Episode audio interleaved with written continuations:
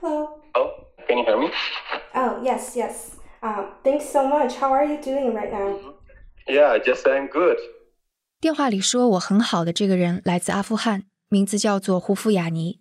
八月十五日，塔利班武装组织重新夺回阿富汗首都喀布尔。两天后，我们辗转联系上了他。我的同事樊家勋和他进行了将近一个小时的通话。我是徐涛，今天这期节目，我们将从胡夫雅尼的故事开始。他给我们讲述了一个普通民众在阿富汗复杂局势下的愤怒、忧虑和恐惧。而在他的故事之后，我们想探讨的问题是：胡夫雅尼这样的阿富汗普通民众，他们渴望和平，但和平是否有可能到来呢？阿富汗现在又是一个怎样的复杂状态？和我一起讨论这个问题的是外交学院世界政治研究中心的主任施展教授，以及财新国际新闻部的主任徐和谦。那我们先来听听胡夫雅尼的讲述。My name is Hofiani. I'm 32 years old, and uh, you know. 我的名字叫 Hufian，胡夫雅尼，今年三十二岁。我从二零零五年开始在中国做纺织生意，生意做得还不错，在中国和阿富汗的首都喀布尔都创办了自己的办公室 In。Afghanistan, in Kabul. First of May, I fly from uh, Hanzo to Gonzo. 今年五月一号，我从杭州辗转广州、迪拜，然后回到喀布尔。截止到那个时候，无论生意还是什么，一切都和往常一样。I was in my office that day. 八月十五号那天，我在喀布尔的办公室里，突然听到有人大喊：“塔利班来了！塔利班来了！” And all the people afraid, and all the office, all the market, every place will close. 每个人都看起来特别害怕，所有的地方都关门了，大家匆匆忙忙赶回家。那天下午，塔利班真的进城了。They are looking like 塔利班的人看起来很可怕，他们的头发、他们的面孔、他们的着装，全都让人看着害怕，所有人都怕他们。very dangerous. All people are afraid. We begin with Afghanistan and the dramatic fall of the capital. 这节新闻首先来关注到，阿富汗塔利班发言人十五号晚些时候宣布，塔利班武装人员已经进入首都喀布尔。总统呢先前逃到了邻国塔吉克，塔利班的战士进入总统府，坐在总统办公桌前，而全国各地涌现想逃出阿富汗的人潮。 After that day, 那天过后，生活稍稍恢复到了正常状态，因为塔利班在电视上举行了一次新闻发布会。当地时间八月十七号晚，阿富汗塔利班在位于首都喀布尔的媒体中心举行进入喀布尔之后的首次记者会。 قال الله تبارك وتعالى أعوذ بالله من الشيطان الرجيم بسم الله and they الرحمن say الرحيم when we don't uh, do any bad things for Afghan people, we just we are coming to peace, make peace in Afghanistan, make a uh, Islamic rule. 塔利班说他们不会对人民做坏的事情，他们是冲着和平来的，不会再像二十年前那样了。他们还说会保证妇女外出工作的权利等等。 Women's work in the office and uh, in uh, hospital and everything, but now they are out of control. 但是现在情况已经乱成一团，因为你根本分不清楚谁是塔利班，谁不是塔 Who 利 is 班。Taliban? Who is not Taliban? Because there's no any any any police, any ministers, any any president, everything no have. 因为我们现在没有警察，没有政府，也没有总统，什么都没有。现在很多人打扮成塔利班的样子去大街上抢钱、抢车，如果他们杀人了，也没人敢问谁杀的，一切都混乱不堪。You know, it's out of control. My friends, my families, my peoples, my neighbors, like 我的朋友、家人、邻居，所有人都很害怕。大家看到了街上发生的事情，但谁也不敢说什么，你懂吧？but they are afraid. It's quiet, no have any gunshots. 现在外面没有太多枪声，其实还挺安静的。有些餐馆和商店还开着，但也没几个人。人们去商店也是为了购买生活必需品，但是其他商业活动场所都是关着的。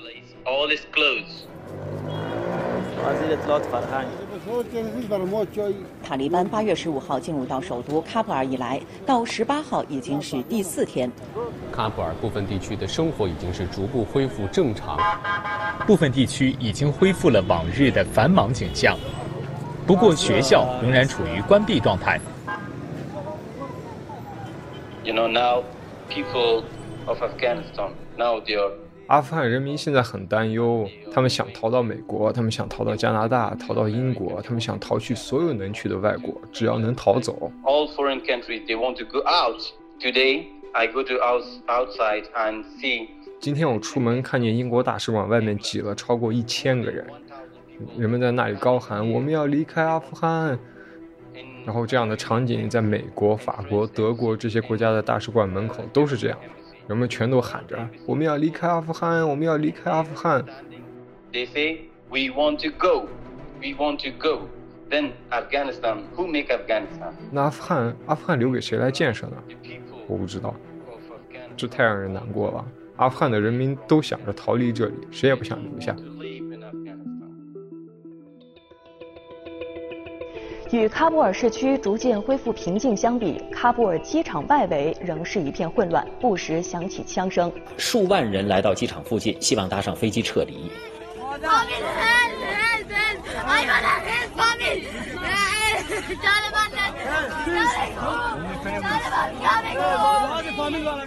有北约官员说，自十五号以来，过去的一周，在喀布尔机场内或者是机场周边，已经有二十人死亡。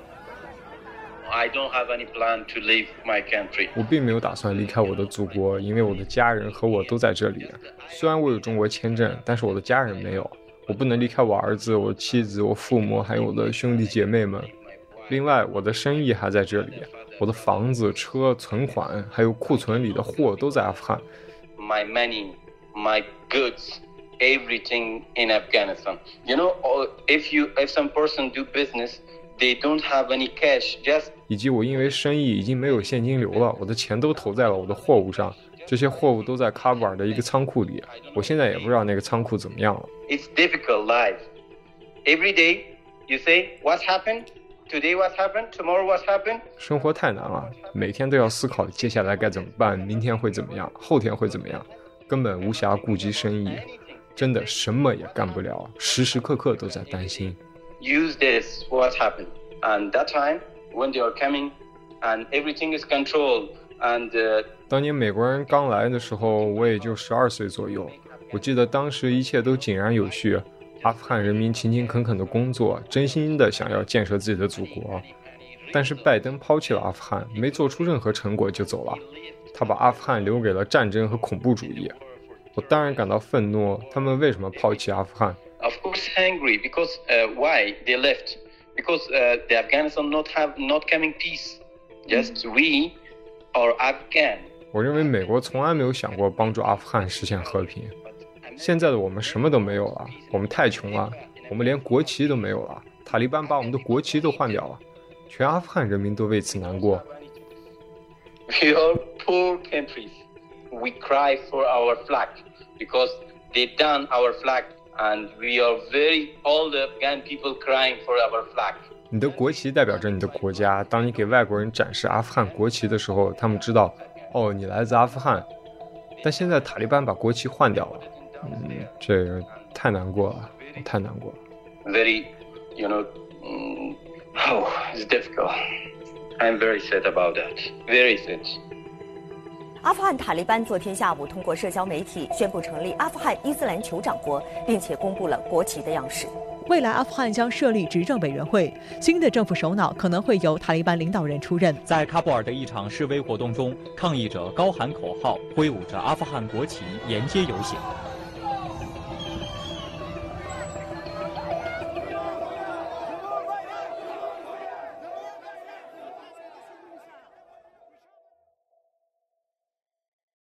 们刚刚也已经聊到了胡夫雅尼的那个事儿了，所以我觉得可能对于我而言吧，就对于一个普通人而言，我是对胡夫雅尼这样的故事是很有共情的，就很为他们感到难过，就一直是在一个非常动荡的一个状态当中。所以其实我也非常想要了解的一个事情就是，嗯，塔利班他进入了啊、阿富汗之后，他是不是像他所宣称的那样已经改变了？他是不是有能力去建立一个更加中立和温和的政府？然后是否能够给这些普通民众更加和平的阿富汗吧？对，所以这就是我更加想要了解的事儿。所以今天我们是请到了两位嘉宾，呃，其中一位是来自财新的徐和谦老师，他是财新传媒编委，也是国际新闻部的主任。Hello，徐和谦老师。哎，徐涛你好，各位听众朋友大家好，我是徐和谦。然后另外一位是施展教授，可能很多人都对他非常熟悉，他是外交学院世界政治研究中心的主任。施老师您好。呃，你好，徐涛好，大家好。其实这一切发生的很快了，八月十五号的时候。呃，塔利班是进入了喀布尔，嗯，对，然后之后美军就进行了大量的撤军，对对，然后还有撤离大量的那美国的一些呃，对对人士，对，可能大家即使是对国际形势不太关注的话，也看到了，就是有阿富汗的人们想要爬上飞机，结果飞机起飞的时候掉下来，就那个场面是还是非常让人揪心的，对，所以我也想请那个何谦老师来跟我们介绍一下说。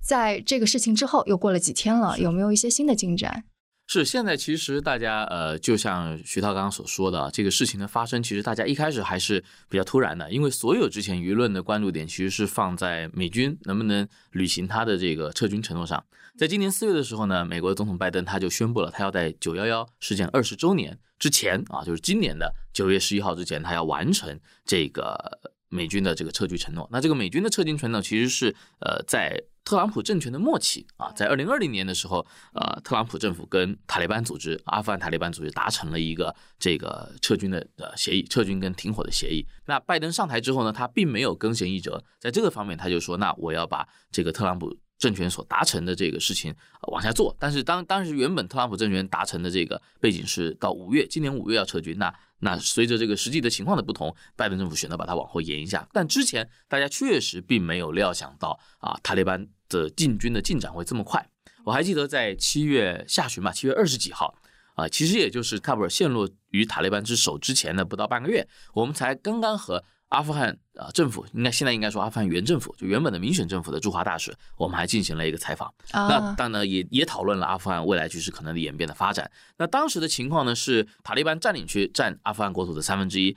政府军占三分之一，然后双方拉锯区大概三分之一啊，大概是这样的。在七月下旬还是这样的一个局面，但是塔利班的攻势是比较凌厉的，当时大家也都可以看得出来。但是当时一个普遍啊流传在呃新闻圈以及这个国际政坛的这个来自于所谓美军情报界的一个共识是，而而且当时已经是最坏的评估的共识，就是说在美军撤离的之后，阿富汗军政府军可能还能再坚持九十天啊，或者是大概半年左右，三到六个月左右，这是当时的共识。那后来我们就看到，随着新闻的这个速度不断的加快啊，到七月底到八月初开始，塔利班开始拿下这个阿富汗的省会城市。阿富汗总共有三十四个省。那在七月下旬的时候，他还是一个省会都没有拿到。那到后来，他几乎是以一周就十几个省的这个形式，然后一直到事情发展到八月十五号，它濒临这个喀布尔外围。所以就像您所说的，这个局势是进展的非常快的。那在呃，阿富汗的原总统啊，或者说这个阿富汗原政府的总统加尼，他选择这个出境啊，流流亡出境之后呢，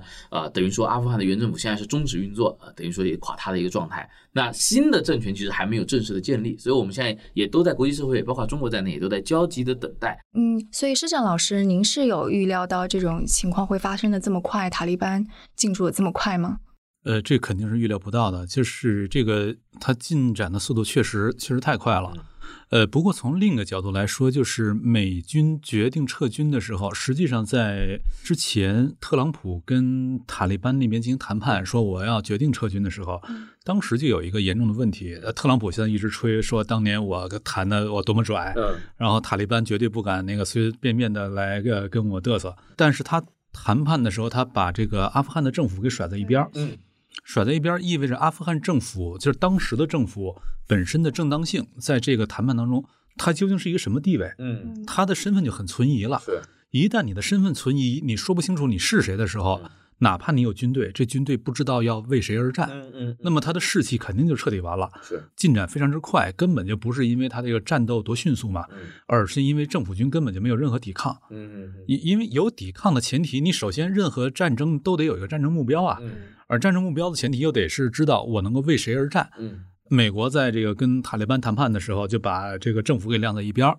然后阿富汗的政府他的这个高官自个儿对这个事儿也完全没信心。那在这种情况下，你怎么可能指望士兵为你而战呢？嗯嗯，所以为什么阿富汗的原政府会这么的，就相当于是被美国会甩在一边儿？呃，这就说不清楚了。我也我也很奇怪，我说为什么他谈判？因为这个谈判，你如果这么搞的话，实际上就意味着你自己也否认了这个原政府的正当性。对，那你这二十年在这到底搞什么？嗯，那你就实际上相当于设定了你这二十年注定全都打水漂。嗯嗯，我不知道他为什么当时会这么设计。是，这这也是我觉得很奇怪的一个事儿。是美国决策政府的内部啊，他确实，呃，等于说。他某种程度上，他买了这个塔利班的账，因为原本美国按照美国的市场，他可能是希望就是说，美国来作为一个啊这个公允的一个主事者，然后把塔利班把这个阿富汗原政府这这个咱们三方坐在一块谈，这可能是美国人原本最想要的。嗯，但塔利班政府他之所以定义他为什么要发动这个内战，为什么要坚持打这个内战，而且还要把这个阿富汗原政府给打跑，他的指控就是说，我们这个原政府不是我们国家的合法政府。啊，他只是一个西方的傀儡，只是一个美军扶持的一个对象，所以他的一开始就跟特朗普政府挑得很明，就是我拒绝阿富汗原政府参加这个谈判。那究竟是为什么最后特朗普政府买账了，不让他？对呀，你拒绝我可以不买单。对，其实也可以不谈。那对呀，那我们就其实不太知道他最后这个。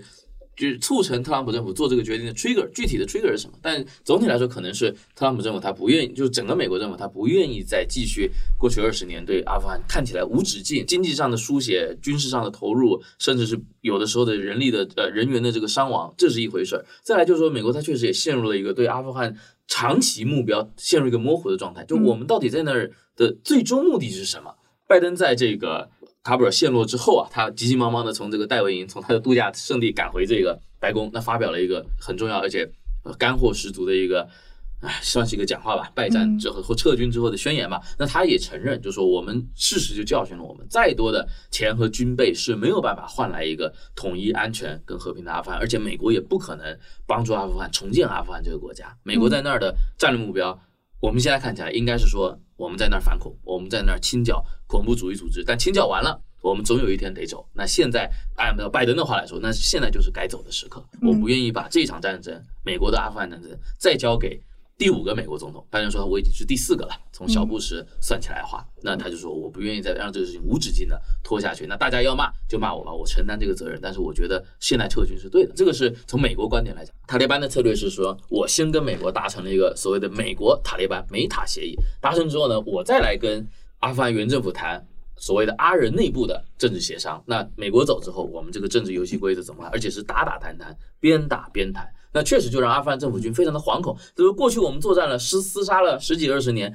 到现在我们要谈分享权利了。那万一你进入了这个新的权力结构，你成为执政集体的一员了，那我们这些前线的军人算什么？那我们我们现在还能打你吗？我现在打了，那会不会明天你也坐在朝堂之上了？然后你来算我们这个军人的账？而且美军要撤军的时候，谈判都没有事儿。究竟未来我们算谁啊？是对啊，那我究竟为谁而战啊？就是这些全都说不清楚的情况下，士气肯定一塌糊涂。嗯。对，而且如果是倒回头去看的时候，一年多前他们在谈判的时候，那似乎是塔利班是第一次会比较多的获得认同合法性的一个时刻。我觉得这倒也谈不上什么认同合法性，只是说我不得不接受你的存在，而且是你是一个我灭不掉的存在，我不得不接受。我非常之讨厌你，但我不得不接受你。呃，更多的对于美国来说，大概是这样的一个心态。嗯，然后其他国际社会就会说，哦，好，那我也要开始跟你来一些外交关系啊之类。我看好像就是在那之后，塔利班越来越多的会跟其他的国家有一些交往交流，这个是是真的吗？主要是他周边的这些国家，你塔利班一旦上台的话，他肯定对这个反恐是一个很大的压力。那么周边国家都不得不未雨绸缪。嗯。呃，要未雨绸缪的话，那问题就在于你能看到在塔利班之外有更有力量的一个群体吗？或者说，就算有更有力量群体，塔利班是会被他灭掉的吗？如果灭不掉的话，那是一个你不得不接受的存在。嗯，你再怎么喜欢他、不喜欢他，都不得不接受。那么你就必须得跟他之间进行某种 bargain。所以就相当于是从二零二零年二月的这个谈判往后，国际社会无论是美国还是周边国家，都越来越得接受一个现实。就塔利班就是会存在，你就得跟他打交道，而且有可能在阿富汗掌权，或者说获得相当的地位。嗯，所以他从今年上半年以来，就二零二一年，塔利班的这个所谓的外交攻势频频嘛，就是说包括他走访了中国，他七月底走访了中国。那在此之前，他还去了俄罗斯啊，他去了伊朗，他想试图说服啊这些临近周区域大国的，都是一个信号，就是说哪怕我们有一天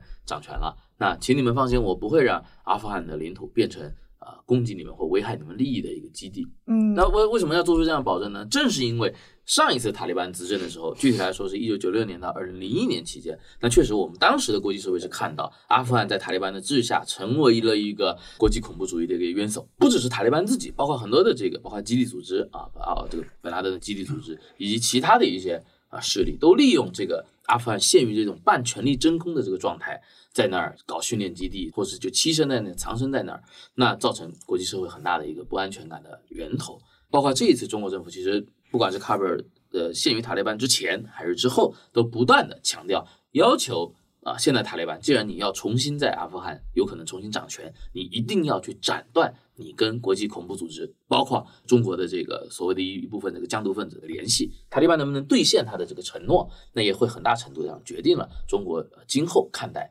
这个新的塔利班政权的一个啊视角跟态度。嗯，所以这接下来一个问题就是，塔利班真的有发生变化了吗？他真的像他们宣称的那样，能够更加中立的，能够有一个就把其他的啊、政治势力也都融入到政府当中来吗？呃呃，当当然，我对塔利班了解也相对有限哈，我只能从一个外行的角度，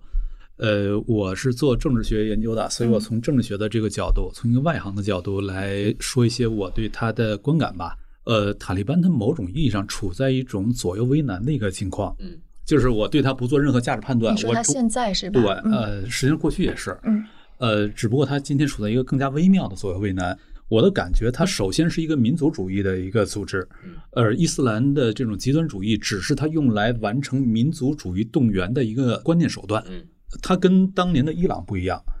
呃，七九年的时候，霍梅尼搞的伊朗革命，实际上它是一个伊斯兰革命，而不是一个民族主义革命。如果是伊斯兰革命的话，意味着它的目标诉求都是突破国界的。嗯而塔利班给我的一个感觉，它更多的是一个民族主义革命，就是哪怕他上一次掌权那五年期间，他也没有一个明确的我要对外输出什么东西，没有这个诉求。没有这个诉求的话，那么原则上来说，它就首先是一个民族主义革命。只不过，任何民族主义革命，它是都是需要进行某种动员的，进行某种组织动员。而我用什么方案来进行组织动员？因为阿富汗内部它的民族极其的多样，嗯，族群极其的多样。普什图在里面也是第一大族，但也只占了不到一半的人口。嗯，百分那么之四十。对，那在嗯这种情况下，他要想能够进行一种普遍的动员，即便他用了宗教，在今天他仍然也主要局限在普什图内部。但是他要不用宗教的话，他就更找不到一个超越于普什图之外的一种动员方案了。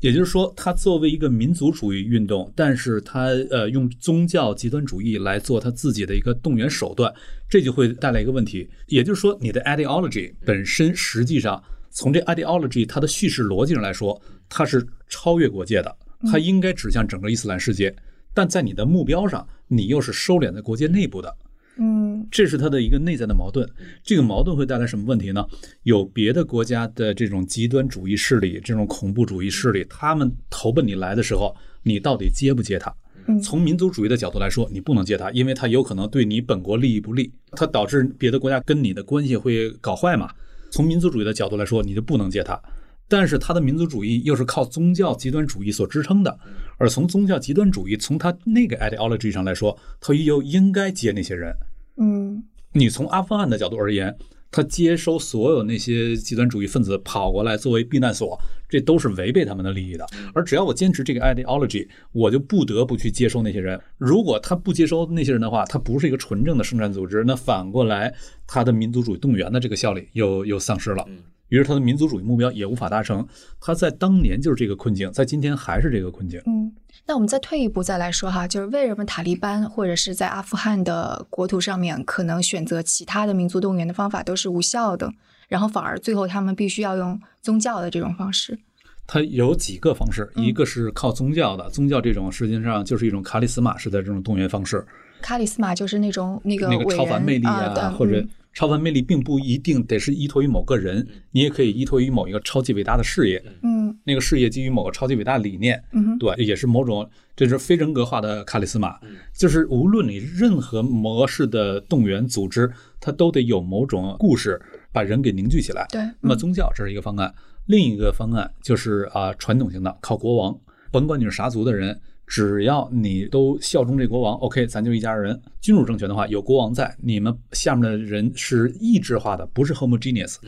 嗯，你们都认同国王就行，咱就是一家人。可是，一旦国王被推翻了，不用这个宗教的话，你还有一个故事的选项，就是人民主权。嗯，人民主权就是说，我们都是阿富汗人民。但问题是啥叫阿富汗人民？人民主权这种故事里面都有一个内在的预设，咱们都得是一样的，得是内在均质化的。可是阿富汗内部分明是大量的族群啊，它根本就不是均质化的。那你就得找到他们的某种共享的身份。可这共享的身份是什么？它还是得通过某种故事给构造出来，而且这个故事还得能够打动人心。你光是说咱们都具有阿富汗护照，这事儿无法打动人心。国际法上都认咱阿富汗人，这事儿也无法打动人心。但你一说到什么什么跟我们的啊大地母亲相连接上，就类似这种的才能够打动人心。那么这个故事是什么？就是超越于具体的这个什么哈扎拉人啊、普什图人啊、乌兹别克人，你超越于所有这些身份之上的那个故事是什么？没有。嗯。嗯，那就意味着此时你用阿富汗，我们都是阿富汗公民，用这个故事来统合，此时它的动员力非常之糟糕，嗯，它无法打动人心，因为真正把人给动员起来的时候，依靠的不是理性，根本不是理性，对，依靠的就是情感。而且阿富汗公民这个也太现代化的，可能他农村地带也根本就无法理解这个概念是什么。所以接下来那他们要动员依赖于什么呢？这这事儿你就，反正我想不出来。嗯。所以其实也可以看出，从这一波呃目前的这个拿拿下目前战果的这一波塔利班新的一波这个攻势跟浪潮，其实可以看到他他选择的一个二分法那那个刀子去切的那条线，其实又就不是普什图人，他他现在也加入了很多别的民族的一些呃战斗员啊加入了塔利班，他现在看起来主要主打的一个是这个呃所谓的公正廉洁，那他就指控现在的这个阿富汗。旧政府原原体制啊，尤其跟这个二零零一年之后跟西方合作的这些人呢，很多人都贪腐了很多的钱。那这确实也是事实，包括美国人自己也做了很多反思。我们投的超过两万亿美元的钱重建的阿富汗社会都重建到哪儿去了啊？那这个美国人自己也很多的质疑，他也知道，包括阿富汗军队，包括阿富汗政坛出现很多吃空饷的情况，出现很多这个吃拿卡要的情况。这也是为什么塔利班他刻意的非常纯熟的运用社交媒体，在他们去。就大家可能都还记得，最近在网上看到一些画面，这些塔利班战士冲进了一个旧军阀或者是高官的府邸，然后在那儿呃看看他的豪华的装修啊，坐坐椅子。那其实是跟塔利班一般的百姓啊，人均大概六百多美元 GDP 的这样的一个生活状态差距非常远的。那他就是刻意通过这种反差来希望告诉，包括告诉阿富汗国内人，包括告诉世界，就是说我们这场战争是一个所谓的反贪腐的战争。而且这次战争里面有很多这个照片，看上去那种对比太强烈了。塔利班战士进了城之后，坐一碰碰车都开心的不得了，是，然后冰淇淋，然后，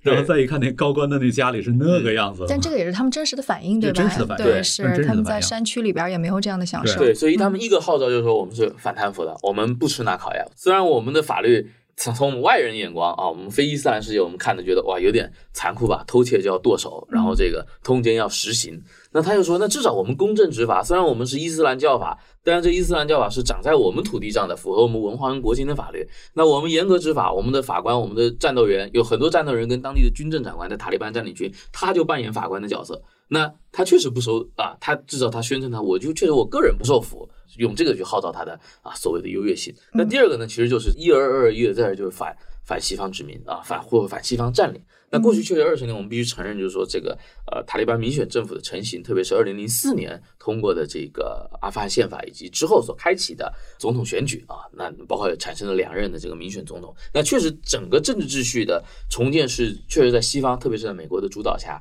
呃成型的。我就阿富汗很多的民众，他可能确实他二零零一年的时候，他对于美军或北约军队的这个进入他是不反感的，但是他之后在这二十年当中，据估计可能有超超过二十万的这个阿富汗的百姓是死于各种的恐攻或者是这个军事交火当中。那很多包括有一些案件，其实是呃西方军队在阿富汗他以反恐之名执行，比如执执行无人机轰炸任务的时候，他是误误炸或误击了啊，误击到这个平民的村落，误击到一场婚礼，只因为那个婚礼。在很喧嚣，或者说一些当地的人，他一群人群聚在那边，那可能因为美军或西方军队情报错误，那造成了这个平民的死伤，啊，我知或者是道你说有的那个好像好多儿童还死掉了，是，或者嗯是有的时候也有可能是塔利班或者说其他的跟美军对抗的势力，他刻意选择我就是把我的指挥部就设在一个医院里，那当最后就西方军队他炸的时候，他没有办法避免这个平民的损伤。那在这样的一个呃长期跟西方军队的这个交战，而且必须承认，就是说西方军队的形象、西方官员的形象，在过去二十年代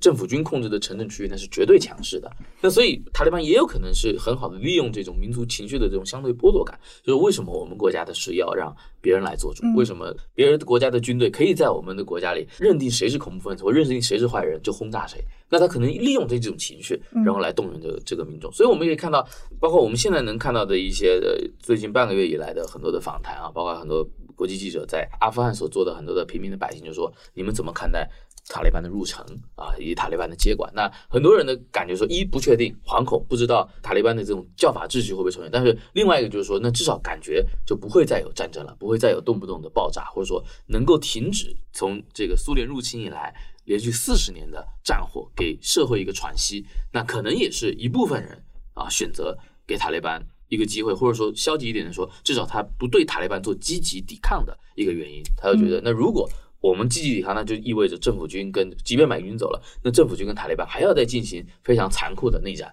那他们就说，那我们可不可以选择不要这不要再打仗了？嗯这可能也是社会的一个呼声。那这样的社会的呼声跟这样社会愿望，刚好被塔利班摘了果子。嗯嗯嗯，对，所以刚刚说的就是塔利班存在肯定是有它的一些原因在背后，但是詹老师刚刚也说，塔利班其实是左左右为难，选择了这个啊、呃宗教的这个大旗，呃但是嗯，你说对，就是左右为难这个事儿，我是说从这个月球的角度啊、看地球，它左右为难，而且这是把它作为一个整体性的组织来看，它处在一个左右为难的状况。但是，一旦切换到具体的个人身上的话，之前它有各种各样那种看上去呃很万众一心的、很有战斗力的，然后我们说话算话的等等这些。都是因为他一直在下在山区里面，在乡村里面，他也没什么东西可以贪腐的。嗯嗯，对想贪腐没机会，他甚至不知道那种世界的存在。嗯，前两天也看到有这个新闻说，塔利班战士进了喀布尔之后，感觉见到了只有梦中才能见到的，不是说那些高官的家里啊，而就是看到普通人的生活都就是看到普通人生活，看到城市大楼，什么嗯玻璃幕墙，就觉得这是我梦中才能见到的生活。在此之前，他无法想象有这些东西存在，嗯，所以他没有贪腐机会。呃，那么以这种方式被组织动员起来的人进到这个城里之后，迅速腐化掉的概率是很高的，以及在这个腐化的过程当中，它可能会出现一些问题，就是它内部会有仍然坚持原来理想的人，嗯以及会有很多腐化掉的人，那么它内部会有各种各样的权力斗争，它可能会发生比较残酷的这种内部的呃权力斗争过程。等等，这些我们在世界历史上看到过很多类似这样的这个这种进程。是第三一个就是刚才徐老师说到，呃，有很多人可能确实是支持塔利班，呃，相信这是真实的，但同时也有很多人是在反对塔利班，这也是真实的。从这个大的统计学的这个逻辑上来看的话，支持塔利班的人基本都在山区、在乡村、在传统地区，对而反对塔利班的人基本都是在城市城市，嗯对，在城里。我之前在东腔西调那个播客里面，我就谈到过一期这个话题。美国所扶持的阿富汗政权，它实际上上是一种悬浮式的政权，嗯就是它所搞的一系列的现代化的玩法，只有在城市里面才能展得开，嗯它完全没有办法深入到乡村里面去。嗯所以这些城市，它从经济上、从社会上、从观念上等等等等，都是跟西方更接近的，嗯而跟它离它二百里地之外的乡村是呃离得更远的。呃，那么在这种情况下，你城里的这些人约等于现代文明在阿富汗的一块一块的飞地，嗯。嗯。它完全是悬浮在一个庞大的传统社会之上的。而这个庞大的传统社会，它既无法享受到现代社会给它带来的好处，同时美方所扶持的这个所谓的现代政府、现代社会、现代政治、现代经济，它的很多贪腐的问题，它从乡村进行汲取的问题等等这些，又会让乡村、让传统地区的人，他要必须得承担这些代价，会不断的恶化这个国家内部的这个乡村跟城市之间的相互的信任关系。有自主的生存能力的现代经济、现代政治、现代社会。呃，当然，这主要都是在城里了。有自主生存能力的这这种经济、政治、社会，的前提一定得是它跟乡村之间的经济有着一种正向的、频繁的呃循环经济循环关系。呃，但是在阿富汗的那些城市，它的经济循环跟乡村很少，嗯更多的是跟外部世界。嗯那就意味着，如果没有外部的援助，如果没有美军的支持，实际上它的这种城市政权是活不下去的。嗯它完全是一个无本之木、无源之水。嗯，这个部分也是我在看这段历史的时候非常好奇的，因为刚刚说的那个城，那阿富汗的城市和农村的割裂，其实也不是最近才有的，嗯可能是在苏联对苏联入侵之前就是这样子的了。然后就这个能不能说一说？因为就如果我们能够了解说，就为什么形成这种状况，可能我们也能够更加理解是是不是未来这种城市跟农村的，割裂依然存在。嗯呃，在后发国家来说，这种呃城市跟农村的割裂，这种二元化的状况是一个常态。就后发国家而言，它要想现代化转型的话，它都得先加入到一个呃全球经济秩序。而加入进来，那么首先肯定是你的城市有机会跟跟这个外部世界勾连起来。那么，除非你有一个比较强的呃国家能力，能够对城市跟乡村之间进行某种整合，嗯否则的话，呃，你城市越加入到这个现代经贸循环当中，你的乡村就越会被甩在这个外面。是，但对后发国家来说，它最大的一个问题，恰好就是它的国家能力普遍是不足的。嗯对，所以后发国家普遍都存在这样一种城乡二元撕裂的状态，这是它在现代化的过程当中普遍都会出现的状态。而这种撕裂，它需要靠比较强的国家能力来解决，但正因为它后发，所以它国家能力弱，这是他们普遍面临的一个困境。那么不仅阿富汗这样，实际上包括当革命前的伊朗啊，对，嗯。就是咱们现在经常看到说，那个六七十年代的时候，伊朗曾经多么开放，多么呃自由，多么包容。看到很多那会儿的照片儿，你看上去你觉得这不是伊朗，你觉得这就是美国，就是长得人长得也漂亮，完全是白种人，然后烫着大波浪的头发，穿穿着迷你裙然后或者男生穿着喇叭裤，扛着录音机，开着小汽车，在郊野公园里面在那儿蹦迪啊，在那玩啊什么。你觉得这就是美国？这是他们真实的生活，但同时这是悬浮在他们庞大的乡村社会之外的一个生活。嗯，这并不是伊朗，这只是城市伊朗。嗯，而这个城市伊朗跟乡村伊朗完全是割裂的。那么接下来就看这城市伊朗跟乡村伊朗，他们彼此之间的各自在这国家内部所占的比重有多大了。嗯，如果城市伊朗的比重足够大的话，它慢慢能够把乡村伊朗给拉动起来。嗯嗯但如果乡村伊朗足够大的话，它会把城市伊朗给给拽下去。嗯嗯结果就是呃，霍梅尼的时候，乡村伊朗就把他给拽下去了。嗯对，今天阿富汗也是一样。嗯嗯，所以也是要看那个城市的城市化的进程以及它自己经济的发展，是吗？对，就就这里要看它一系列东西。所谓这个城市化的进程，既包括就是你城市化的呃程度、规模，以及它与乡村之间的这种实质性的经济关联、嗯经济循环到了一个什么程度嗯等等。因为就后发国家来说，一般而言，它的城市化比例都不会太大，呃，城市居民的比重一般也就百分之十几二十，对，不会特别的高。那么一定是乡村远远大于城市的。那么接下来就是你强大的国家能力怎么建设，然后你城市跟乡村之间的经济循环关系怎么形成？嗯呃，如果你没有办法靠城市来把乡村给拉动起来的话，呃，往上拉的话，大概率是乡村把城市嗯往下拉，拽下去了。对，嗯。但是拽下去之后，有些地方反倒有可能因为拽下来，开始形成比较强的国家能力了。啊，是有这样的例子吗？，啊伊朗就是啊，OK，所以就相当于是说，现在那个无论是谁来组建一个阿富汗政府，它面临的都是一个非常复杂的，一个是它是一个多民族国家、多信仰，而且是呃真的就非常的复杂。嗨，从国际法来说，它是个国家；你要从这个纯政治学的角度而言，那就是一个拼盘儿，嗯根本还谈不到什么国家。对，我看有个说法，它就是一个马赛克拼对图。嗯，对对，刚好是因为它的地理形势嘛，就决定了在二十世纪这个现代主权国家的观念非常巩固之前，恰好呢各个几大势力的这个势力版图都大概就走到了新都库什山，就没有办法完全掌控，所以它就成了一个。伊朗人没法完全掌控，然后过去印度、巴基斯坦也没有完全掌控，那中国的势力也没有到达那儿。然后俄罗斯这个，他他他他吃下了中亚平原，但是他再往南推，他也推不动，他就形成了一个 大家都走不到的一个地方，然后留下了这么一块呃权力真空的状态。然后后来这个阿富汗自己出了这个呃他们的这个国王啊，就建立了他们自己的在在十九世纪末建立了自己自己的王朝，那才有这个现代阿富汗国家的这个形成的雏形。嗯而就像施老师刚刚说的，其实我也想到，就是说，呃，我们过去二十年在看到阿富汗的一个呃 weakness 吧，就是一个很大的一个弱点，就是说它其实哪怕是享受了二十年的西方的书写的经济建设，但还没有成成体系的建立起一些自己这个本国的本土的工业。那这就造成这个城乡二元割裂的这个循环没有办法打通的一个很重要的原因，因为包括我们中国自己的经验，包括越南，包括韩国这种东亚式的发展模型，都已经告诉大家，怎么在二次大战之后从一个农业国转型成一个工业国，很重要的是你在城市或城市的周边地区开始出现大制造业，开始出现工业带，然后城市的资本、城市的技术人才、城市的受教育人士到这些工厂去兴办这些工厂，说管这些工厂，同时它吸纳大量的乡村劳动力来参加工业发展的果实，然后这个东西制造出来的成品呢，输出到国外，换取这个贸易利润，然后慢慢慢慢就让这个国家一方面呢跟外部是有一个比较正常的可持续性的呃经济循环，那同时在自己国内再分配的时候，它也不完全是把这个果子都分到城里人或者西化的人、社群的手上，这乡村的人呢同样也能占到一部分，甚至如果这个国家能力强，如果这个政府比较有这个一步一步做的远见的话，它还可以用产业引导的方式把。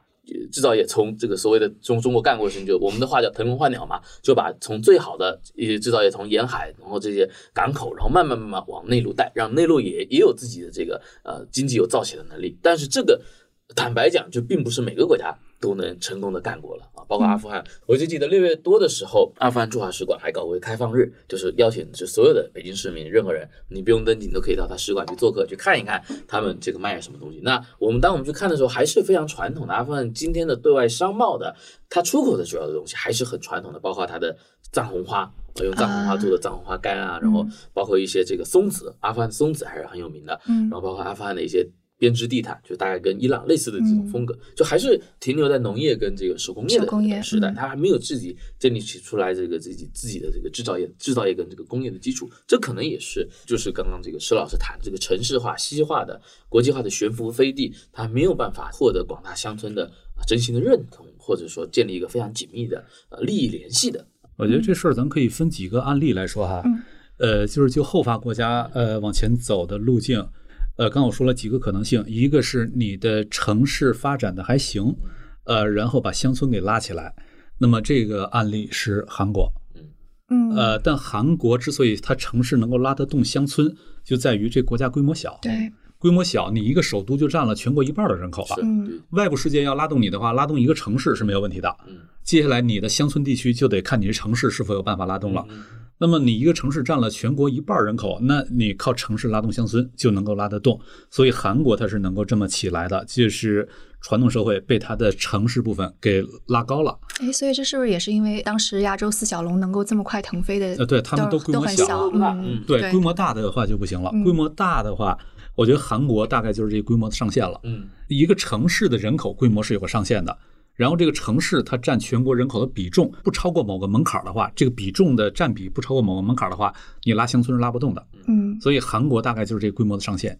呃，那么韩国是一个案例，然后再看另一个案例，越南。越南就是它规模比韩国大得多，对，大得多。它的领土比韩国大，人口也比韩国多很多。嗯，而且它的内部的整合性比韩国也差得多。嗯，那么它的结果就是什么呢？乡村把城市给拉下来，把你给拉平。所以在七五年，呃，就是这次这个，咱们都说这是西贡时刻类似于西贡 又一次西贡时刻。西贡我去过两回，到今天仍然能看到，呃，就是当年法国人留下的那一系列的建设啊，真漂亮，而且那个真的是繁荣，纸醉金迷。但是那是完全的一个一个飞地，嗯，也不好说幻影，但它是一个悬浮的飞地。嗯，那么这种悬浮飞地，你是否有力量来拉动你庞大的乡村地区？它根本就没有这个力量。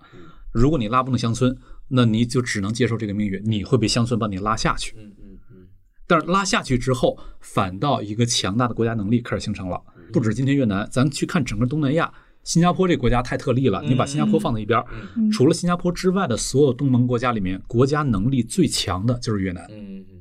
我能够问一下，这里可能有点露怯哈，但是它拉下来了之后，它是怎么样形成国家能力的？这个是政治学上一个很残酷的现实，嗯就是国家能力的前提，先是对于暴力的垄断能力。嗯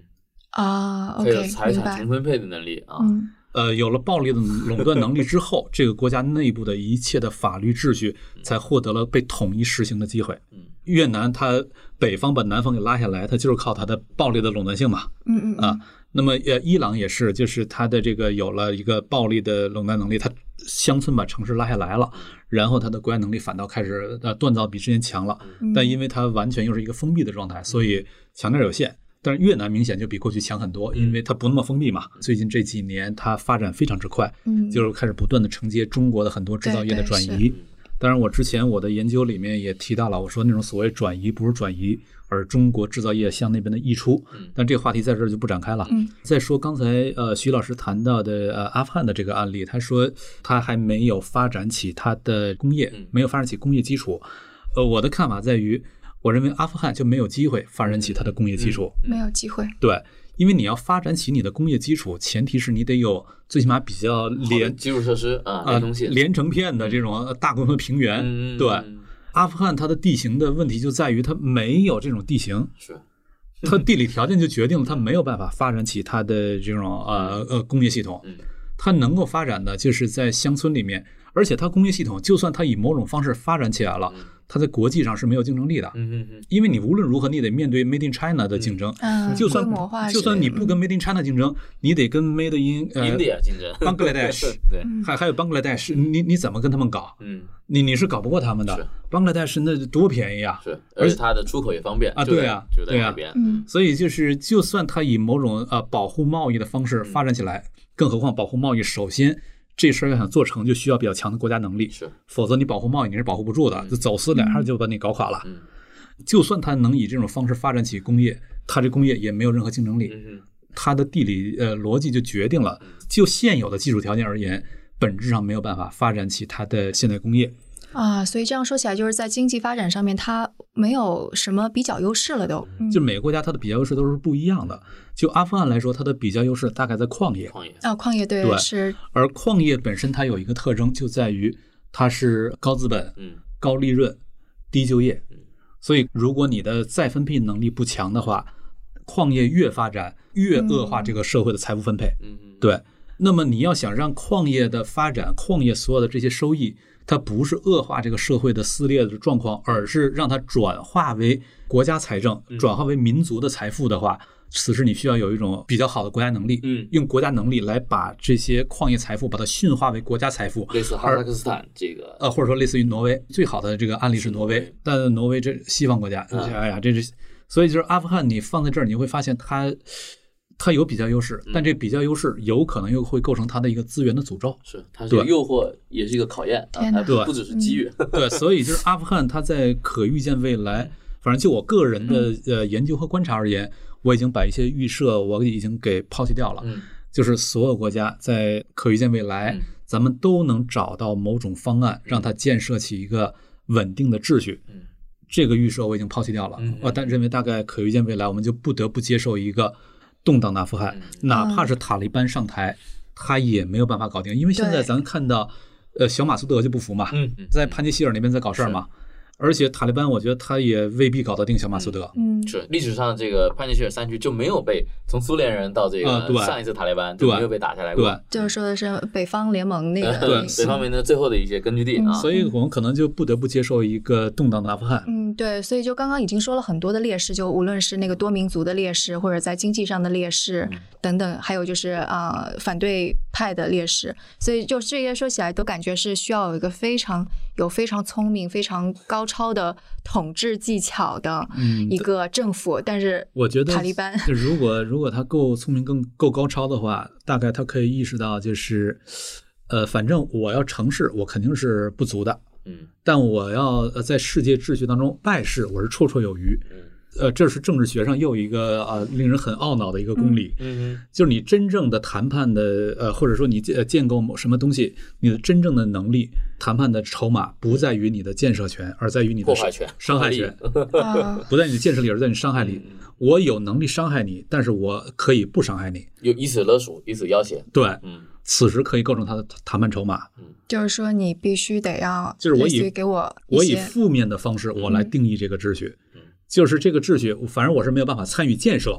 但是我能够让你全都建不成。嗯嗯对，因此你不得不帮我。你要不帮我的话，你自个儿的事儿也全都泡汤。嗯，这有可能构成他的一个呃谈判的筹码。然后设想一个例子，可能就是说你必须要经济援助我，不然我就 让恐怖分子在我们这儿。反过来，外部世界也不是一无所能的。嗯嗯，它毕竟也有它的比较优势嘛，它的矿产资源非常之丰富。怎么样能够把它的矿产资源驯化为它的国民财富，嗯而不是变成这个当官的揣兜里？如果外部世界能够帮助设计这样一套可执行的方案的话，那么这就是一种双赢的机会就出就出现了。但这个可行吗？你看美国、苏联都都没有搞定，对不对？呃，是，就是确实它是非常之艰难，非常之难，但不代表这事儿完全不可能。嗯呃，这个也曾经有过一些成功的例子，嗯比方说非洲的博茨瓦纳，嗯，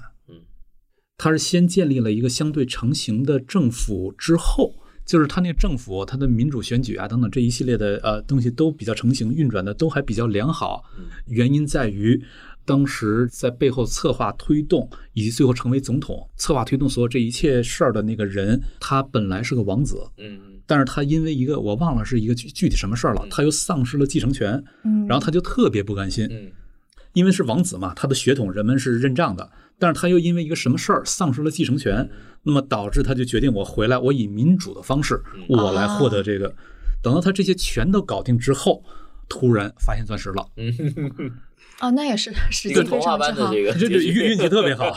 就是你什么时候发现钻石，这这这事儿，这这这是很决定这个呃对，这简直是个好莱坞电影。你太早发现钻石的话，这秩序也就作废了。对，他在他的分配机制等等政治能力已经建成之后，才发现钻石，这种事儿可遇不可求。但是像阿富汗这种，已经人们知道它有很多铜矿了，嗯，铜矿之外还有稀土，是吧？稀土对，说世界级的稀土矿。已经知道有矿了，那么怎么在你这儿进行某种这种财富的呃规训，难度肯定比波茨瓦纳那个要大很多。嗯但这个事儿并不是不可行。我之所以呃敢这么说，就是我之前曾经参与过一些这种项目的设计，当然这个项目本身最后因为别的原因无疾而终。中国的那个呃海外开发、海外对外援助项目的一些设计，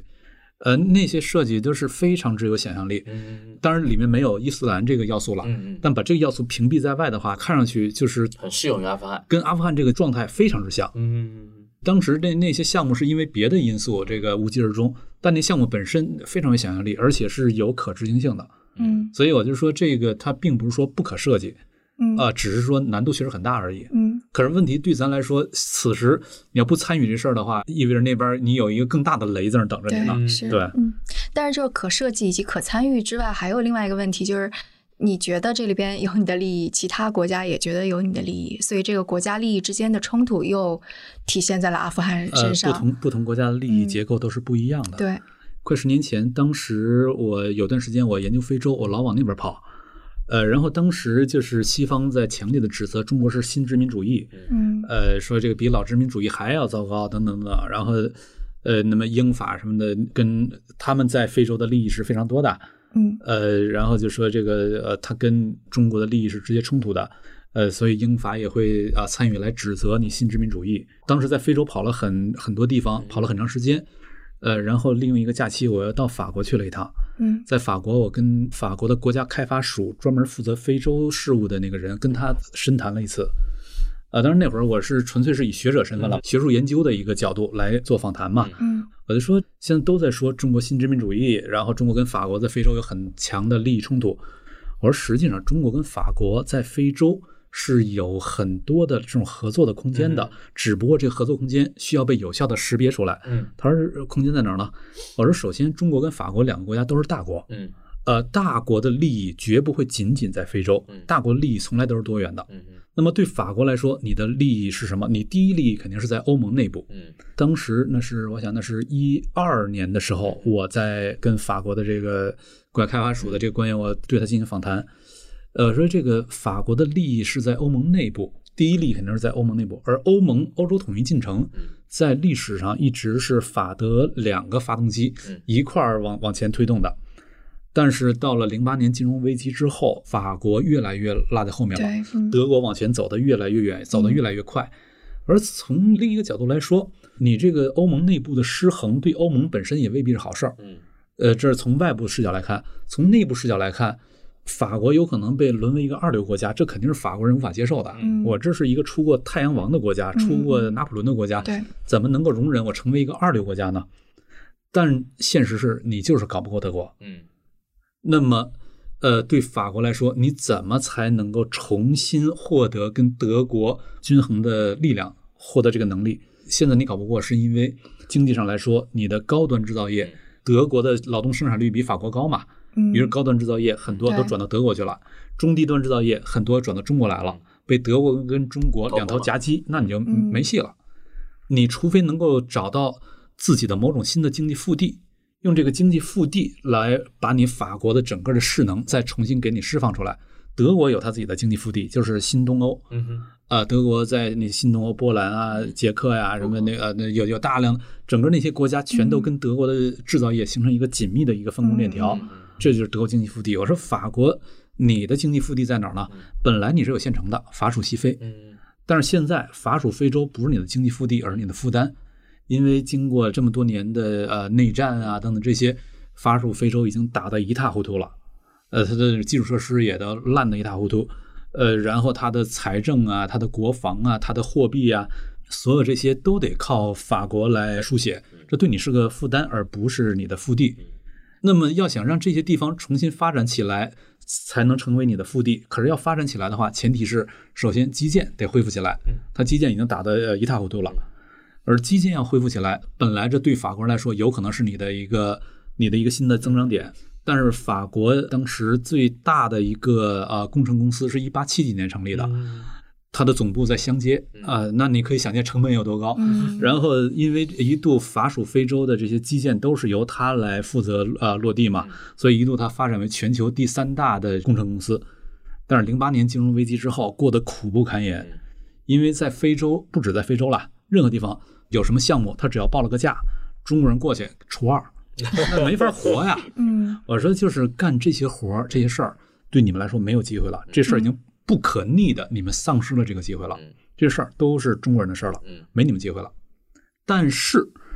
究竟在这些地儿应该修建什么样的基础设施？嗯，怎么样才是能够对当地人有利的？怎么样才是真正的能够嵌合于当地的经济发展的？怎么样才能够真正的服务于呃让当地老百姓获得这种利益的分享的？所有这些，它不是说你修几条高速公路就行了。修高速公路的话，有可能是更符合当地的官员的利益，但未必符合当地老百姓的利益。如果你不符合老百姓利益，只符合官员利益的话，意味着这个国家它有可能进一步的产生社会撕裂，然后产生新的内战，那对谁都不好。那么怎么才能够更符合呃当地老百姓的利益？嗯嗯这个事儿中国不知道。嗯，因为你怎么符合当地的利益，这个事儿是需要有丰富的地方性知识的。是嗯。而这些地方性知识，中国人根本没有。咱都是依照中国的经验，觉得修高速公路啊什么的这些，但这些呃在非洲的经济条件之下，这些东西反倒是当地用不上的，或者说呃对老百姓而言用处很小的。那么需要有足够多的地方性知识，才知道在当地真正该修什么东西，才能够有助于老百姓他们的包括找谁修啊，然后怎么样照顾当地对政客的各种派系利益。这些地方性知识，只有在当地有着长期的殖民经验的人才有，也就是说，只有你们法国人才有。那意味着什么？基础设施修起来，只有中国人能修，但只有法国人才知道修该修什么。嗯那么你们的这些工程公司就应该转型成为咨询公司。啊，对是，或者设计，呃对，咨询公司、设计公司，你们来负责设计、负责咨询，呃，负责监理，呃，然后以及未来的运营。那中国人负责落地、负责执行。等到这些基础设施全都建立起来了之后，当地的那些矿产资源就都可以被有效激活了。对中国来说，完全符合中国所需，高度符合中国利益。我们既输出了过剩的工程能力，同时又获得了当地的一系列的矿产资源。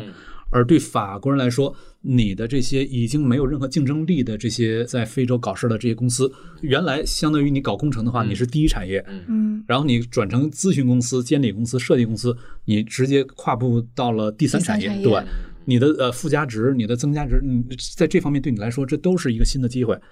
呃，你因此会获得一种新的过去所没有的经济活力，然后在这个过程当中，整个西部非洲也被激活了。毕竟它的文化、语言、货币等等等所有这些东西，它跟法国是深度的联系嘛，嗯。它开始有机会成为你的腹地了。嗯所以在这种情况下，这是一个多赢的局面。这种多赢局面也就意味着，只要我们在做这种方案设计的时候，你有一个开放性的心态，我们不能抽象的说，呃，我们跟哪个国家在哪儿的利益是冲突的，你必须得看到那个国家在那儿究竟是什么利益，而我们在那儿又是什么利益，所有这些利益它之间都是可 bargain 的、可交易的，而且如果你设计得当的话，它还是可以互补的，一块把这事儿做得更大的。就是这些都在于你具体怎么去设计、怎么去构想而已。呃，前提是不要把世界给看成是一个铁板一块，对。呃，然后也不要是就首先上来就是一个对抗性的思维。实际上这里面总是可以找到各种各样的合作的空间。刚刚在说这个的时候，我就觉得这个跟那个就是美苏格局之后的二元对立的那个观点，就是完全是不一样的，对不对？我就觉得就是好像之前一直会有那种二元的对立的。对，就是你很零和嘛，就你就担心你进一分就是我退一分，或者你多一分就是我减一分。但是也很难，就西方要改变这个思维定式，就是说从来中国人的这个基建力量、商业力量。包括什么现在的电商什么，过去十年以前，二零一零年以前，在非洲是非常少的。但是这过去十年，我们会看到，特别是以从东非开始，那简直就是可以说遍地开花。嗯，我是个外行哈，所以就是刚刚说的那个，无论是美苏隔绝的二元观啊，这种，这真的是西方的一个他一直以来的一种态度吗？还是其实也并不是？呃，我觉得有一个对国际秩序的一个划分，我觉得很有意思。也是我很认同的。之前我也有那种划分，但是这种说法把它给更加清晰的表达出来，就是说，呃，国际秩序里面是分成三个世界的。当然不是说是咱们过去通常说的那三个 世界啊。他说分成三个世界，一个是威尔逊世界，一个是霍布斯世界，一个是达尔文世界。分别对应什么呢？威尔逊世界它的这个原则是 rights，嗯，就是首先我 rights。首先从 human rights 从这个角度出发来思考问题，就人人的权利。对我的一切的这个制度设计，我一切的这种那 power 的行使，都要服从于如何能够更好的保障人的 rights。嗯嗯。呃，那么在这个威尔逊世界里面，它也是由规则来主导的世界，但对霍布斯世界来说，首先服从的原则是 power。嗯。在他看来，没有 power 做这个背后的担保的话，rights 本身是根本不成立的。嗯，这就是霍布斯世界。而对于达尔文世界来说，你所能够依赖的不是 rights，也不是 power，而是 fate。嗯，就是你你到底能不能活下去，看命。嗯，对。现在的很多讨论当中，习惯性的把国际世界当成它一定得遵循同一个原则。嗯，但实际上这是三个世界。嗯。不同的地方人，他的 priority 可能不一样。对，那么就像美国，它也是一样。美国它在说一个非常之政治不正确的这个呃想法哈。美国在阿富汗扶植了这样一个阿富汗政权，然后如果他允许这个阿富汗政权以非常铁血的手腕来统治阿富汗的话，有可能这个政权就有力量了。就像当年的朴正熙或者这个啊，对，他可能得比朴正熙还要铁血。嗯，对。但问题是。呃，找不出这样的一个代理人。呃，不仅找不出这个代理人，不允许。之所以得非常铁血，因为那是一个达尔文世界。嗯但美国的政治文化是威尔逊世界。嗯嗯。美国国内无法容忍你出去搞事儿，搞出来一个达尔文世界式的一个铁血的统治。嗯。这是美国内部是通不过的。嗯。所以，美国在阿富汗建立的这个政权，它只能是一个呃模仿威尔逊世界的一个政权。但在达尔文世界里面，你用一个准威尔逊的方式来统治，是这事儿不可能成功的。嗯嗯，对，当然这话说出来很政治不正确，但这是一个现实，你你不得不去面对的一个现实。包括我们看这个加尼的简历嘛，他们就说这个加尼从返回阿富汗，然后参与阿富汗的这个呃战后的重建之前，他长期在美国高校教书，他也是这个著作等身，也是一个著著名的这个发展经济学学家。但他回到这个。阿富汗社会，他就阿富汗社会从苏联内战，然后到苏联撤军，然后军阀混战，然后到塔利班第一次崛起，这所有的事情他完全没有参与，他其实不知道他的国家的近现代史是怎么回事的，然后在地方上也不太怎么认识人。卡尔扎伊还怎么说，他还是个普什图部落的一个一个领袖，然后长期跟美国有合作的，这从冷战时代就合作历史。那加尼可能更。书生从政一点，他他没有自己的派系 所以这个就比如说也很难，就包括我们刚刚前面石老师谈到的，你说像在阿富汗这种国家，你说真的，就算他有效的运用了矿产，哪怕他实施了对于矿业的汲取跟开发，他怎么样通过政府能力，然后再分配转化成为一个城乡都可以利益均沾的一个利益输送体制，这其实需要非常大的。呃，用中国的话叫呃所谓的公心吧，就是你你不能只是说因为我出身城子或或我的权力基础或我的认识的人脉都在城市地区或都是比较现代化的社群，我就只让这些人得利，因为采集矿产它必定是会先富起来相当一部分，而且是相当少的一部分人。那你怎么样说服这些人？你当你这个吃了肉之后，你要把汤跟骨头都分给大家，这是很难的，是非常难的，这是一个呃这这个知易行难的事情。如果一开始你就让那一少部分人就已经富了，嗯这个事儿你是不可能说服的。那少部分人他会转化为寡头他会把这个转化为自己的一个政政治筹码。所以一开始这个设计的时候就不能是那样一个 非常少，需要另外一个设计机制了。这这个咱咱今儿就没有没有办法展开了。对，包括他一开始如果要国有化，那可能西方资本家又不答应，他就说那我我这个这个我来帮你开矿，就我们面对是一个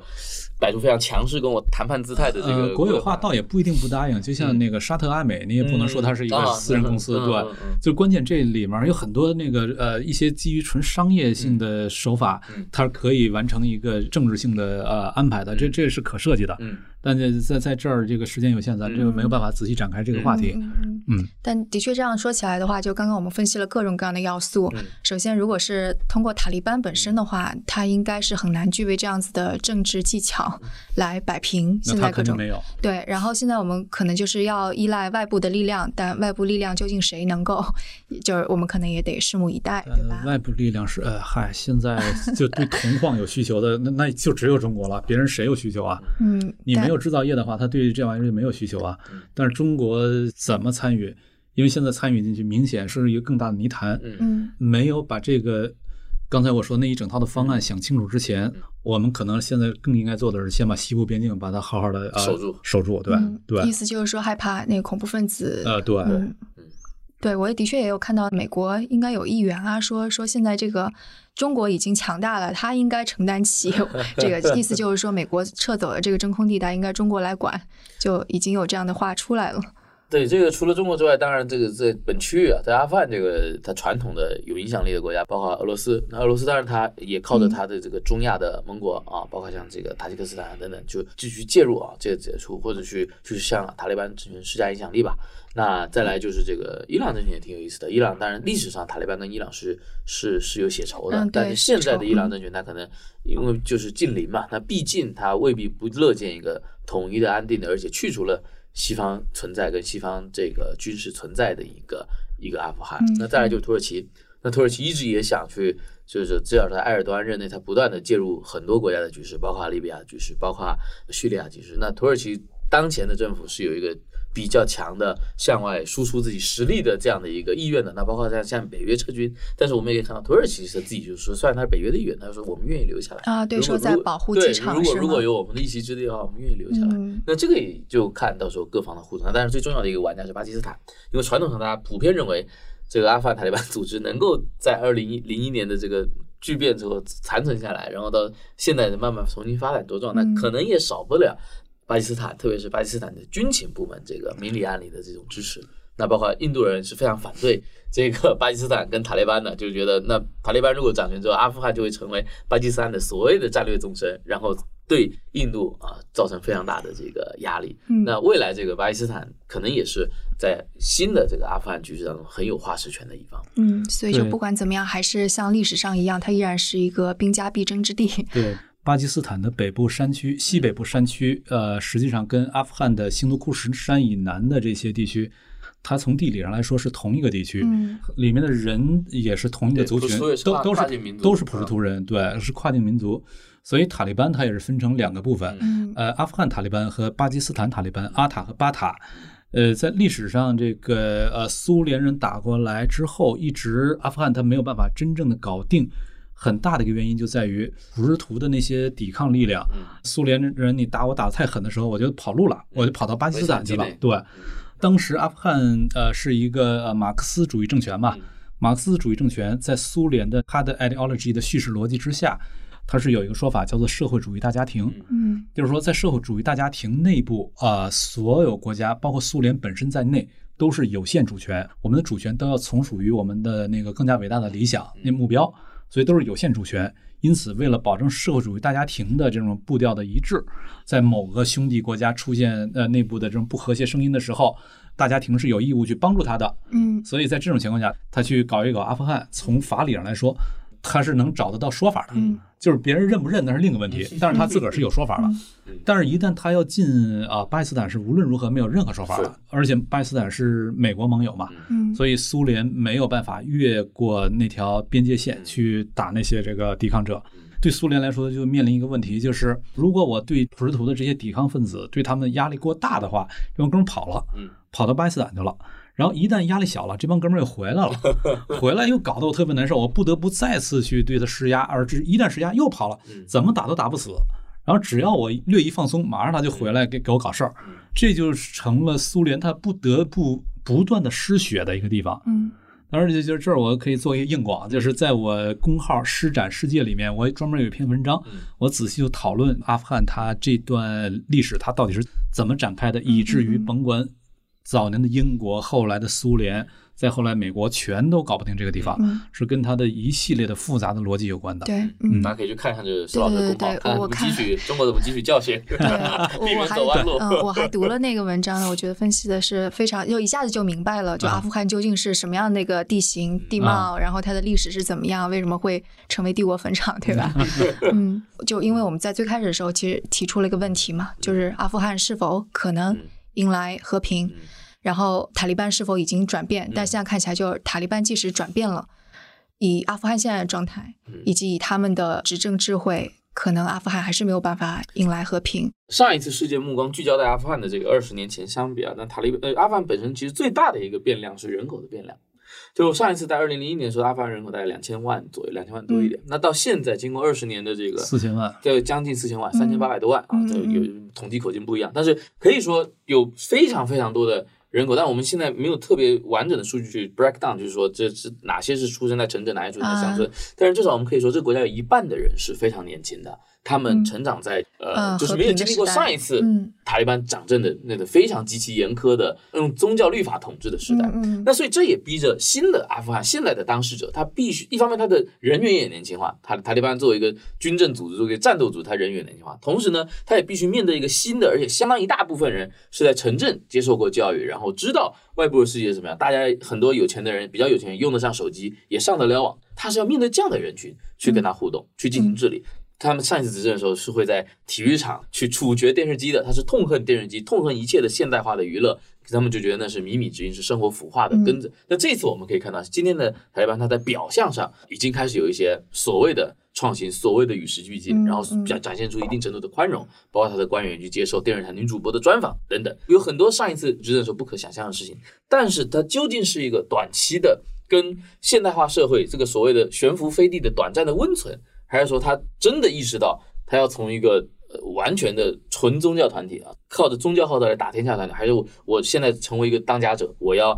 真正去跟我的国家的同意我的人、容忍我的人，或者是不同意但不敢对抗我的人，有这么多不同的派系要互动，那他能不能展现出他真正的韧性跟宽容性？那这是很考验现在的塔利班，而且我们外人也没有办法为塔利班做决定。嗯，是不是还有一个问题，就是塔利班内部也不是铁板一块，所以可能他的即使有人有那个政治智慧，但未必是能够施展得出来。嗯，或者说上层他同意了上层想那么做，在地方上打仗的人或地方上执政的人，他未必认同啊上面的人的想法，这也是很可能的。对，对，所以听起来还是有点悲观的。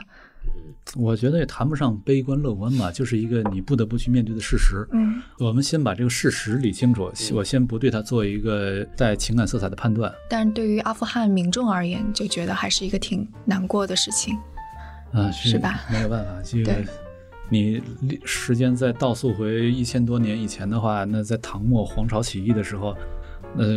中国百姓也是非常之，刚好就在那么一个时代的话，这就没有办法了。对，是好的。那今天也非常感谢二位嘉宾 来做客我们声东击西，给我们剖析了现在阿富汗的局势以及未来它的走向。嗯、感觉我们也学到了很多政治学方面可能专家看起来是非常基本的知识，但对我而言还是挺有启发的。啊、那大家如果有一些什么问题，或者还有一些想要讨论的，也可以在我们的节目评论区内进行讨论。那我们今天的节目就到这里，多谢二位。谢谢，谢谢主持人，谢谢大家。